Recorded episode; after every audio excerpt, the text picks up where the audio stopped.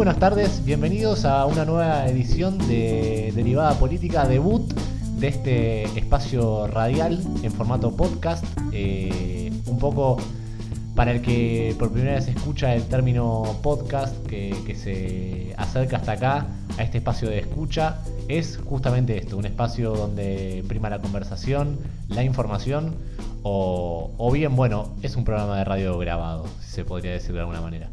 Eh, me acompaña a mi derecha la señorita Pamela Méndez. En diagonal mío se encuentra Ignacio de Pablo Nachito para los amigos y la señorita Rosario Radelli. Los, los saludo y bueno, ¿cómo andan? ¿Cómo estás, Tommy? Lo primero que quiero decir antes de empezar es que no digas buenas tardes porque no sabemos a qué nos están escuchando, pero bueno, son detalles eh, que pueden pasar. Son modismos eh, que bueno, por, por la, la situación en la cual estamos grabando eh, y además, claro, Es de tarde. es de tarde. Acota, acota la querida Méndez. Eh, es de tarde, pero bueno, lo que tiene el formato de podcast de bueno es que eh, se puede escuchar en cualquier momento, en cualquier lugar donde uno lo desee, en las plataformas en las, cual, en las cuales estaremos publicados. Ros, ¿cómo te va? ¿Cómo les va? ¿Les parece que iniciemos el tema del que vamos a hablar hoy? Vamos a hablar de una candidata que ya fue electa por eh, Santa Fe, o sea, va a ser eh, candidata provincial. Estamos hablando Ya de... es diputada provincial. Ya es diputada provincial. Estamos hablando de Amalia Iris Sabina Granata. Muy bien. Lo que, lo que tiene como objetivo este, este espacio es, o lo que nos propusimos desde un principio, es bajar a tierra eh, diferentes conceptos de la, no solamente de la política de todos los días, sino también puede ser de la economía, de la cultura, eh, cuestiones que por ahí pasan eh, sin sobresaltos o que la gente lo usa como, como vocabulario y que muchas veces opinamos sin saber, pero que en definitiva nuestro objetivo acá es, en este caso, bueno, trazar un poco la línea de tiempo, de vida eh, de Amalia Granata, entender su, su vinculación con la política, para que conozcan en definitiva y podamos desentrañar estas estructuras de información que, que rodean nuestra sociedad hoy en día. Así que bueno, démosle para adelante. Sí, es un tema bastante complicado por una serie de... Es un entramado muy complejo el que hay de Amalia Granata, sobre todo porque toca otras cuestiones como la candidatura de expert.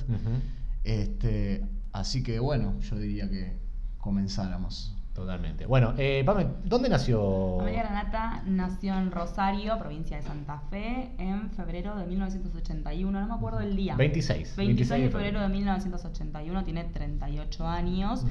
Eh, y bueno, esta vez es la segunda vez que se presenta en elecciones. Tuvo una presentación fallida en 2017 con un, un poco de problemas con el Frente Renovador, porque bueno, empezó haciendo campaña en nombre del Frente Renovador, después se despegaron de ella, así que quedó un poco abandonada la candidatura de Amalia. Terminó presentándose por el Partido Popular y apenas pasó las PASO y después en las elecciones generales sacó un 3%. Entonces, bueno, tuvo en dos años como un crecimiento exponencial, digamos, porque pasó de un 3% a un 15%, siendo la tercera candidata más votada de toda la provincia. Así que, bueno, tuvo un...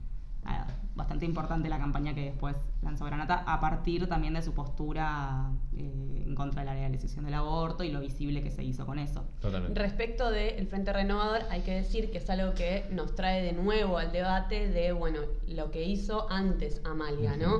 Y sin ahondar demasiado, el Frente Renovador en ese momento no la quiso por su perfil público. Claro, por su trayectoria previa Claro. a la Sí, política, digamos. tiene, digamos, hay que decirlo también, es eh, la, la realidad. El Frente Renovador creo que es eh, de los partidos que me parece que más se ha caracterizado a nivel histórico por tener esta clase de outsiders, ¿no? Sí, de los Por- primeros, por Totalmente. Claro, sí. como que tiene arriban a la política Mirta, ajenos. digamos, ajenos sin ir a más lejos. Mirta Tundis, eh, conocida periodista en su momento de Canal 13, Francisco de Narváez, un hombre que fue empresario. Pero creo que en definitiva, y no nos tenemos que hacer los onzos en este sentido o, o dejarlo pasar, la vida de Amalia Granata nace, digamos, en los primeros años de, los 2000, donde eh, Robbie Williams viene a dar ese concierto en 2004 y ella es conocida por haber relatado un, encuentro íntimo con el, con el cantante británico. Y que en definitiva ahí es cuando sale a la luz esta figura pública, pero es eh, con el correr de los años, y creo que es en 2016 o, o- o 2017 donde realmente se hace su presencia en la vía política eh, lo, lo más evidente, pero hablamos de una persona que tiene ese punto de inflexión en su vida, pero que nunca fue una persona, digamos, tan asociada a, a cuestiones sociales, sino hasta que se ponen en juego diferentes valores. Claro, ganó mucha preponderancia con la cuestión del aborto porque fue una de las más fervientes opositoras al, al proyecto de ley. y- Totalmente. Y, bueno, con apariciones públicas con el pañuelo, por ejemplo, en la televisión y demás. Lo que sí es- hay que aclarar, porque hay una, hay una confusión muy eh, notable con respecto a la cuestión de que Amalia Granata como diputada es que es provincial, no nacional. Porque Sí. andaban Claro. circulando memes y cosas. ¿Qué va a hacer cuando tenga que votar algo, un proyecto de ley eh, referido a cuestiones económicas y demás? No, bueno, tiene que eh, votar cuestiones eh, de la legislatura de, de Santa Fe Que an- no, no anticipó- atañen tanto a la política económica nacional, por supuesto. que anticipó, perdóname que te interrumpa Nachito, anticipó que su primer proyecto no tiene que ver necesariamente con, con la interrupción voluntaria del embarazo, eh, específicamente, pero sí eh, tiene que ver con la adopción, que me parece que es, si bien no está totalmente ligado a la interrupción voluntaria del embarazo, sí es una de, la- de las banderas más importantes. Es uno Porque de los una- caballitos de batalla. Claro, ¿no? porque hay como una construcción discursiva de los grupos de Provida, Bola Celeste, Mm. acerca de los niños, la defensa de los niños vulnerables, de la adopción, de la familia. Eh, uno de los eslogans de ella creo que era algo como defender la vida, las familias también, los valores de la vida y la familia. Son Bueno, de hecho, el frente por el que se presenta es Unite por la vida y la Claro. familia.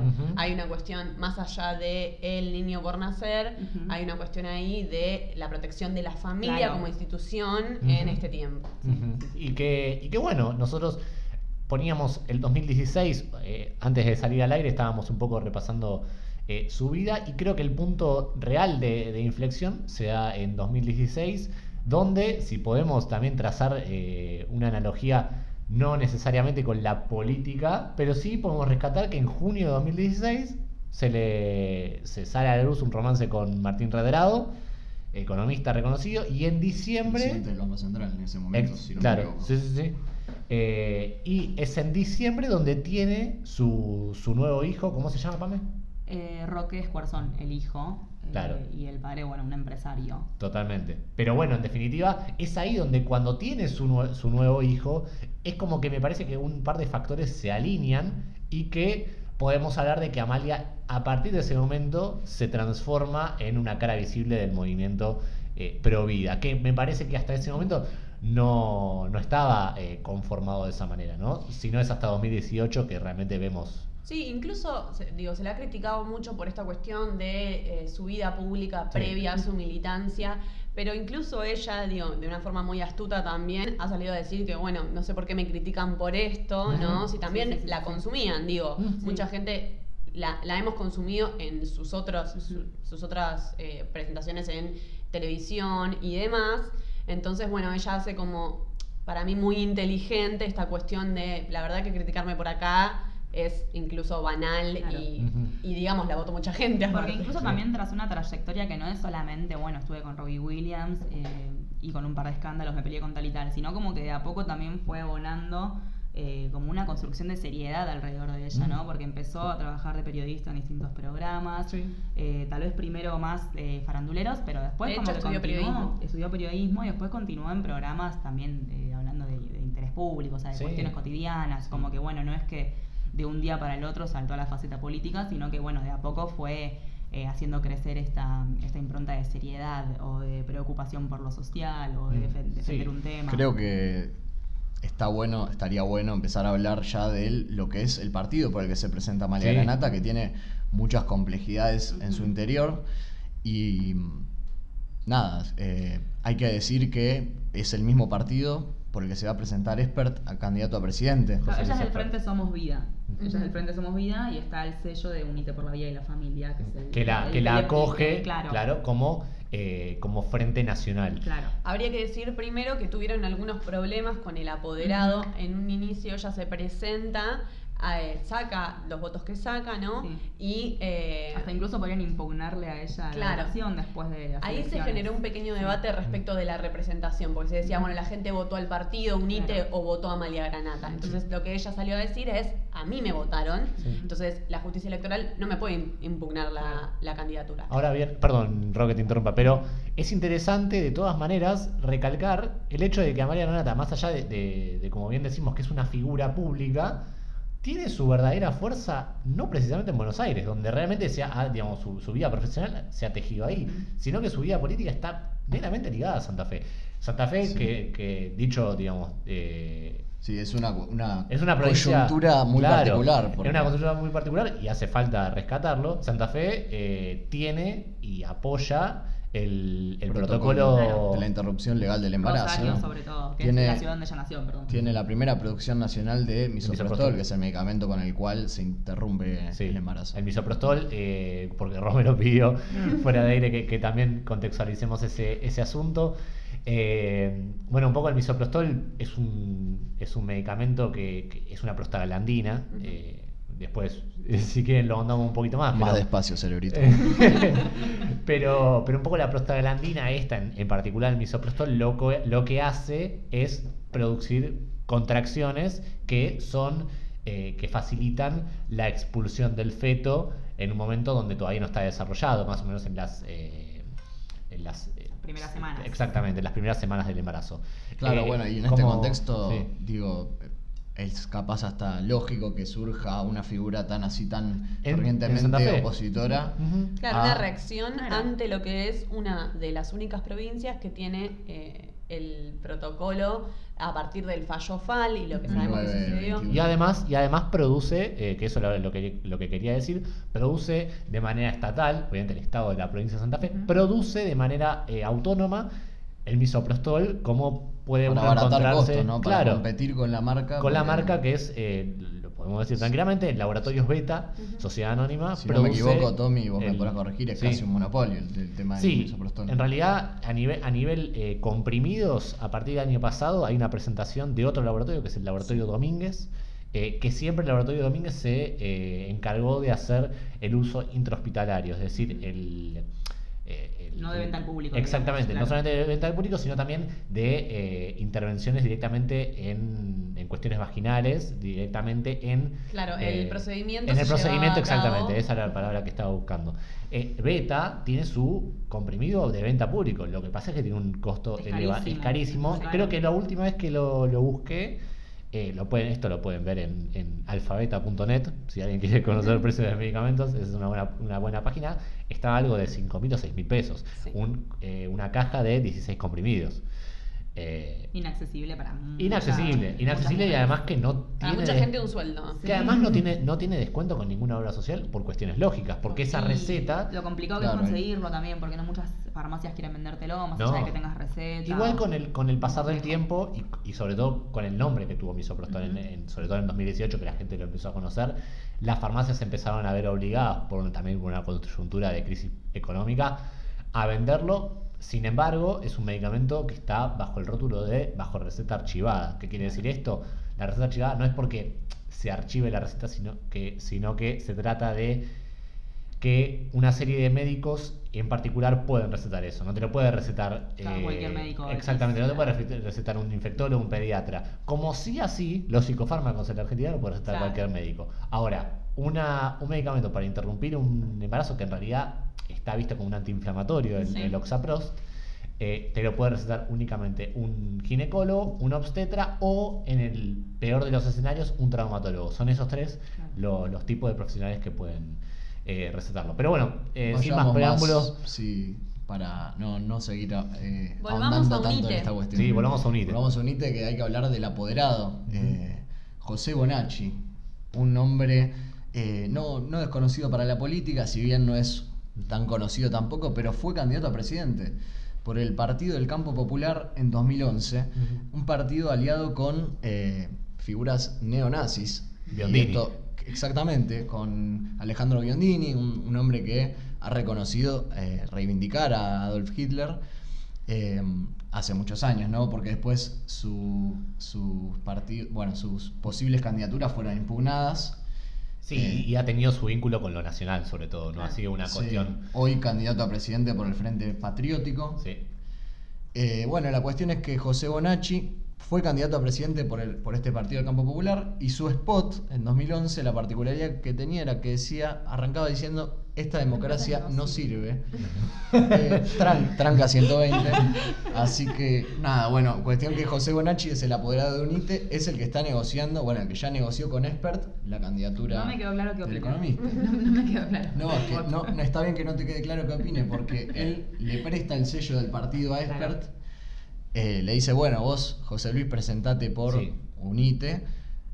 Pero hace un par de días se dio a conocer una foto que él apoyando a Biondini. O sea que. y además, eh, y además vale la pena, vale la pena aclarar el presente que tiene Spert como candidato a presidente, que tenemos que recordar que tuvo dos impugnaciones su candidatura Sí. presidencial. Él lo, a- lo, lo adjudicó Muchas complicaciones para. a, a que bueno, que le iba a sacar mucho. lo quieren censurar, entonces bueno, él juega con eso, ¿no? Pero netamente se trata de, perdón Ro, Sí. antes, que, antes que intervengas, que la- esa primera impugnación se trata de la justicia federal, o sea, no fue una denuncia de alguien, sino que la justicia federal le dice, eh, la justicia electoral, perdón, le dice que no coinciden los documentos de toda su, de toda su lista con los que la justicia electoral tiene a la hora de, haber sido presentado. Y una segunda impugnación acá sí que, es lo, más paradigmático, es a partir de una denuncia de Gabriel eh, Molina, que es un militante, un ignoto, se podría decir, de UNITE, que le impugna la candidatura expert eh, en el juzgado federal por una cuestión de diciendo, no, mirá, yo no te puedo, eh, no, no, no podemos acá eh, admitir a un hombre como expert en el partido de UNITE y termina siendo candidato a presidente. Ahí una cosa importante que es Expert viene también eh, mostrándose en algunas de las, de, la- de las intervenciones que ha tenido en televisión, diciendo que le quita, y evidentemente cambiemos o ahora Juntos por el Cambio, Sí.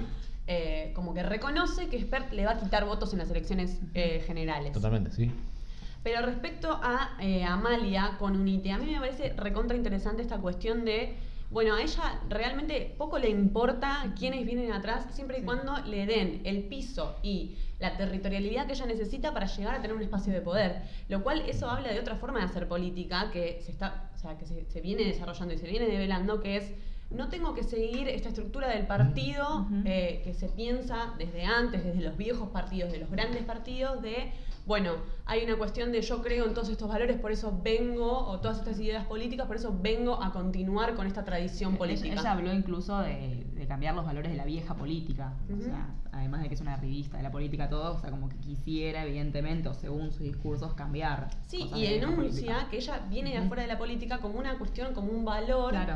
Y además como esta cuestión de que, eh, a ver, ella lo que le interesa es solamente su plataforma por la vida. Lo que no quiere decir que después en la rosca no levante la mano por otros proyectos. Sí, total. Sí, Sí, es así. eh, es importante tomarnos unos minutos capaz para hablar de este tema del aborto que se ha vuelto un tema muy importante a la hora de votar porque se le está exigiendo a todos los candidatos eh, Sí, que especifiquen en su que plataforma. especifiquen su que- postura para ver si, si- si los votan o no o como que es un tema que puede llegar a influir en la De elección. ahí la bronca de Granata con Expert. Que está a favor del aborto. Claro, la- eh, Ella salió a despegarse de contextualicemos, claro. eh, bueno, cuando salió todo esto del sello de eh, Unite por la Vida, ella tuiteó que no tiene nada que ver con José Luis Espert, que no, no coincide con, Sí. con Que su vale- forma de pensar. Y, que vale la pena hacer la, la aclaración que, que un poco no es tan conocida. José Luis Espert, economista liberal, que, digamos su principal fuente de, de inspiración son las ideas del liberalismo, se diferencia, por ejemplo, de Javier Milei. Javier Milei está en contra del aborto. Y es más, me parece que a mí, como Es caníbal una, liberal, pata, es una más... pata liberador conservadora, de esto que sucede en Argentina, que es extrañísimo, de que Mm. los liberales en lo económico son conservadores respecto de los La derechos política. Sí, humanos. en liberales, Latinoamérica. pero no libertades. Sí. Claro. Bueno, respecto de esto también, vale decir que ¿por qué se puede despegar Granata de Expert si van en, la, mi- en el mismo frente político? Porque ella, como están desdobladas las Claro. elecciones, ya se presentó, ya obtuvo sus votos y lo de Expert fue posterior. Y el partido se, un poco se funda, si bien Amalia no es la cara, o sí es la cara, una de las caras más visibles de ese partido, entonces es la que se conoce. pero de alguna manera eh, el partido ahora, ahora, digamos, el, el frente de presidente eh, ¿a, quién, a, quién, ¿a quién apoya más ese partido? Eh, ¿Va por José Luis Esper, que es una persona mediática? Un poquito, o me parece más mediática que, que Amalia Nata en este momento en particular. Sí, respecto también de que es un tipo de la política ya, entonces en ese Sí. sentido tiene carrera política y como todos, o sea, eh, se valora mucho esta cuestión de la carrera política, tanto así que el PRO tuvo que acudir a Pichetto, por ejemplo, para hacer una... una Sí, y que de hecho, alianza. Y de hecho eh, lo, lo que es importante destacar es que el PRO, digamos, antes de, de- de impugnada la lista de expert, le saca a uno de sus, de sus pilares más fundamentales de la lista, que creo que se llama Julio Acef, Sí, Sí. Sí. sí, sí. eh, les, les saca El candidato a vice de, de Expert, Claro. Que arregló para ir como primero en la para encabezar la lista de diputados de, de Vamos Juntos. Eh, y bueno, y le puso ba- bastante trabas a Expert, que tuvo que salir a buscar otro, Otro candidato a vice a horas del cierre de lista. Claro, Sí, todo esto le da totalmente. letra a expert también para decir que bueno, desde el gobierno quieren bajar la candidatura o que están encarnizados con él. Es como que bueno, Porque les va, a le va a sacar votos. Sí. Claro, a mí me gustaría resaltar de todas formas las similitudes eh, entre el caso Amalia y el caso Expert en el sentido de que ellos tienen, bueno, tienen sus propios partidos, pero van con el sello de UNITE. Expert, bueno, es del el Despertar se llama el partido y terminó yendo con, con UNITE porque, bueno, por todas las complicaciones de las que habíamos hablado, y Amalia es del Frente Somos Vida y también fue con el, con el partido UNITE. Frente de despertar, que, qué gracioso, ¿no? Despert. No, Muy bueno. ca- capo. Bueno, eh, un poco ya pasado esta, esta etapa cómica, me parece que, es, que es necesario destacar que el, calor que ha dejado el 2018 hace necesaria la revisión de muchos de estos partidos políticos eh, que se están presentando, que tienen sus, sus fracturas para dentro de ellos con respecto al tema de la mujer. Que, que si bien entiendo que es algo que, a ver, no se sancionó la, la ley de despenalización del aborto y por algo fue, creo que las fracturas no solamente se, ve, se ven en el Congreso, sino también para dentro de los partidos y que, y que creo que el mismo oficialismo hasta lo tiene. Por ejemplo, lo tiene a Martín Lustó como candidato a senador, que este Martín Lustó que, que- que representa esta, esta pata joven de, nueva del gobierno, si se puede decir, que de joven no tiene nada, porque Lustó ya tiene su, su barro en la política, pero, le- Política pero, universitaria también. pero digo, fíjense que, que- que paradigmático que es que tanto Lustó como Pichetto sean las dos personas, dos caras muy importantes hoy, que, que reemplacen por ahí la figura de Macri sin, digamos, sin, digamos, eh, soterrarlo, Sí. pero de alguna manera introducen el pañuelo verde de a poquito en Vamos Juntos. Sí, ahí hay dos cuestiones, me parece. Eh, Lustó, esto es lo que trascendió. Nunca sabremos si es real o no, Mm. o es una cuestión de atraer votos, pero eh, trascendió que él en su lista quería ir con un, un- una pañuelo verde. Sí. ¿no? Entonces ahí vemos cómo juega esta cuestión al interior de los partidos políticos. Pero por otro lado, la reunión de Macri con Amalia Eso, Granata. eso, yo traje el tema colación por eso. Entonces, ¿qué, signi- equilibrar. qué significa esto? O sea, como vicepresidente va eh, Pichetto, que votó a favor en el Senado por el aborto legal, la interrupción voluntaria del, del embarazo. Esto que, si bien, a ver, eh, en el discurso de Pichetto hay claramente una posición liberal, Sí. él cita eh, a Francia y a cómo Francia en su momento hizo para debatir este tema, eh, teórico francés, o sea, viene de un, de un- como un colchón bien liberal la justificación que él hace, pero bueno, ¿qué tiene que hacer el presidente para no perder los votos celestes? Sí. Juntarse con Amalia. Y de hecho, Amalia Granata lo primero que hace después de, de salir de esa reunión, la primera declaración que hace es, en un balotaje, eh, yo voy a votar a Macri.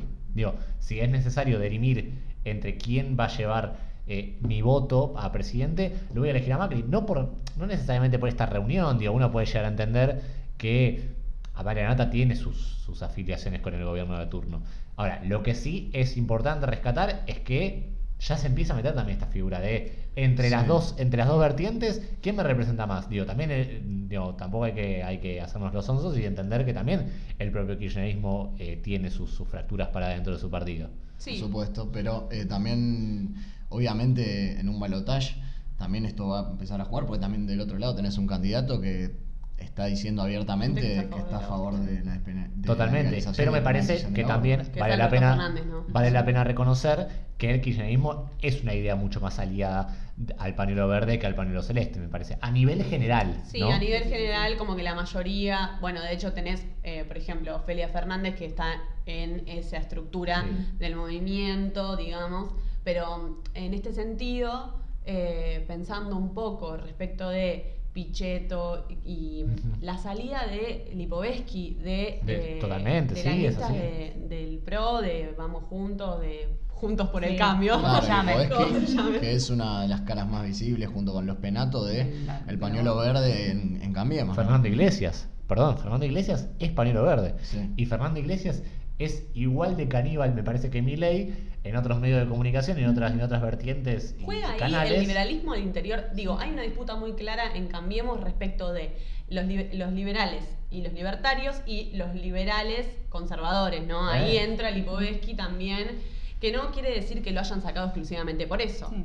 Obviamente, pero hay una cuestión de no, sen- no poner una persona que sea tan marcadamente pañuelo verde Sí. porque quita votos. Porque aparte, además, no es que a, a partir de la- del debate de la interrupción voluntaria del embarazo no es solamente abortar, sino que también se ponen en juego un montón de sentidos que hacen en la sociedad. Mm, O sea, sí. se empezó a hablar también de la ley de educación sexual integral, que si bien ya está sancionada, no se efectúa Sí, 100% de hecho. en las escuelas, el modelo de las familias, el Mm. rol de la mujer. O sea, no es bueno eh, aborto solamente legal o aborto clandestino y bueno, Claro. que, que se libere eso, sino que bueno, tiene todo a colación atrás. eh, un montón de cosas que se ponen en juego, entonces eh, también implica eso, ¿no? Los valores que van a regir en esta sociedad. Y por eso también Amalia Granata hace tanto énfasis en recuperar los valores de la vida, de la familia, de los Sí. niños, de las niñas, etcétera. Y- es y todo eso, bueno, no también es- aborto. También es un poco, como habíamos dicho, lo que da lugar al crecimiento de figuras tan marcadamente opositoras Claro. y el Claro. surgimiento de partidos que únicamente se ocupan de esta cuestión, lo cual Sí. es algo que Que es algo que pasa en toda. Latinoamérica. Claro, es una cuestión regional que la política está como, bueno, girando en torno a eso. Es uno de los enclaves importantes de Por ejemplo. Bolsonaro, por Claro. ejemplo, el, con- el movimiento con tus hijos no te Con metas, que no es algo que nació en Con Perú. mis hijos. con mis hijos. Mis hijos no te metas, Con que tus nació hijos en sí me Perú. Porque meto. yo no tengo hijos, entonces es con tu- los tuyos. Con tus hijos sí me meto, con mis hijos no te metas. claro. Bueno, Claro, pero, que nace en Perú y después eh, se exporta a todo el resto del continente. Mm, Pero también claro, digo no que, es algo que idea sí. ella, digo, esa Claro. cuestión de la vida de la familia viene de una trayectoria, es eh, el discurso que abordan Claro. estos sectores antiderechos Sí, sí, sí, sí. que responden a toda una conjunción de lo que debe ser la sociedad, en tanto Y- ciertos y eh, que valores morales. Y que en su mayoría están aliados con la derecha. Sí, O sea, y que, y esa pero- derecha, y que esa derecha, perdón que te interrumpa Nachito, pero que esa derecha hoy se materializa no solamente en los antiderechos, sino también, digo, expert, ¿no? Que, es, que es alguien reconocidamente liberal y con el Estado lo más chico posible.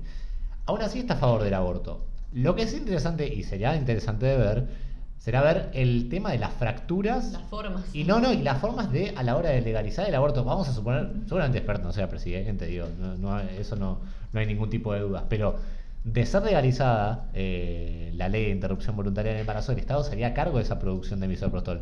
Si bien está demostrado y hay estudios que lo comprueban que el Estado se ahorraría dinero y hasta de hecho sería rentable hacerlo. Eh, ¿Cuántas posibilidades hay de que Expert como presidente eh, de ese de esa forma. totalmente o de ese brazo a torcer? De una forma que hay que decirlo, a ver, ¿por qué se quiere que lo financie el Estado? Porque hay un sector de la sociedad que no podría estar sustentando con Claro. su Sí, ingreso sí. eh, lo que vendría a ser la compra del misoprostol. O sea, que haya en, eh, en cualquier lugar, como dice el- el- la, Sí, la ley, el proyecto de ley. el- claro, o sea, esta cuestión de reivindicatoria de poder abortar en cualquier lugar es básicamente para poder eh, a- agrupar a una parte de la sociedad que no tiene acceso y que sería interesante que por eso el Estado lo financie. Claro, es que si no estaría todo igual. Claro, por más de que sea tienen, legal, claro. hoy, hoy es, o no es legal, pero sí, o sea, O sea, si vos tenés una receta, vos misoprostol te Claro, lo y venden. si vos tenés plata para pagar una clínica clandestina, Si vas clase y lo media. haces, entonces, o sea, si fuese legal, pero no pero no, no lo universalizamos, es lo mismo que Sí, nada. lo que me parece que también es interesante, y volviendo un poquito antes, antes de cerrar este episodio del día de hoy, volviendo un poco al tema de, Beta y de, este pseudo monopolio que, marca la, producción de misoprostol, lo que es interesante rescatar es que el Estado, digamos, no, es, casual que, esté esta cuestión de la producción estatal eh, autónoma del misoprostol eh, por parte del Estado, sino justamente me parece que se justifica por que hay un monopolio que no es natural, porque hay, hay diferentes cosas que, vos me podés decir, bueno, mira, yo por ejemplo con los medicamentos de HIV, el Estado tiene que garantizar eso porque son medicamentos de altísimo costado. Ahora, la producción de esos medicamentos no se hace acá, y eso es una realidad. La producción de misoprostol sí se puede hacer acá. Claro. Entonces, ¿el Estado lo puede producir? Sí. ¿Lo puede, Ya lo está puede haciendo. garantizar? Claro, ya lo está haciendo. ¿Lo puede, ¿Lo puede distribuir? Por supuesto que sí. ¿Por qué no lo hace? Bueno, eso será otro, otro cantar. Pero en definitiva hablamos de una posibilidad que es concreta y que me parece que, que- que justifica. Esto viene a, viene ¿A como colación? es, a colación de por- eh, los dichos de Esper de que estaba a favor del aborto, pero que no lo tenía que financiar el Estado. Por eso decíamos que era lo mismo Eh. si era legal, pero claro, no lo financia el Estado, es lo mismo que nada. ¿no? Sí. O incluso qué pasaría, por ejemplo, si eh, se legaliza el aborto ahora, pero a la vez no tenemos Ministerio de Salud. O Eh, sea, sí, bueno, obvio. Hay un debate muy todo fuerte respecto de si eh, Amalia Granata es una boluda que cayó recién a la política y qué sé yo. Ahí hay que, hay que decir que, digo, hay que tomar como una- con, con- con importancia las cosas que suceden y cómo se van desarrollando. Eh, dijo hace poco en un programa, en un debate con Pampita en Net TV, que, van a, que las mujeres van a tener que seguir abortando en la clandestinidad. Mujeres y disidencias, ¿no? Para aclarar cuerpos gestantes, ¿no? Eh, esto habla de que lo tiene clarísimo ella, o sea, dice, esto es un delito y la gente compra droga en la clandestinidad, por ejemplo, señalando como, como delito, y lo siguen haciendo. Entonces, hay una posición política recontra Claro. fuerte y dis- disciplinadora de los cuerpos gestantes que eh, no hay que banalizarla solamente por su arribo y de dónde viene, Sí, ¿no? obvio. Como reflexión, eh, lo tiro como Sí. reflexión final. Pero bueno, eh, vamos a, a dar por concluido este capítulo que me parece que, que ha funcionado muy bien, que creo que, que hemos podido bajar a tierra estos conceptos y, y darle una dar una explicación más lógica. Quiero saber Sí, cómo, y cómo ver un poco la- el entramado que hay atrás de, de, por ejemplo, la, Sí. bueno, la candidatura de Spert, ni hablar, pero toda la cuestión de Amalia Granata, porque está... ¿Por qué está Granata? Personajes Sí.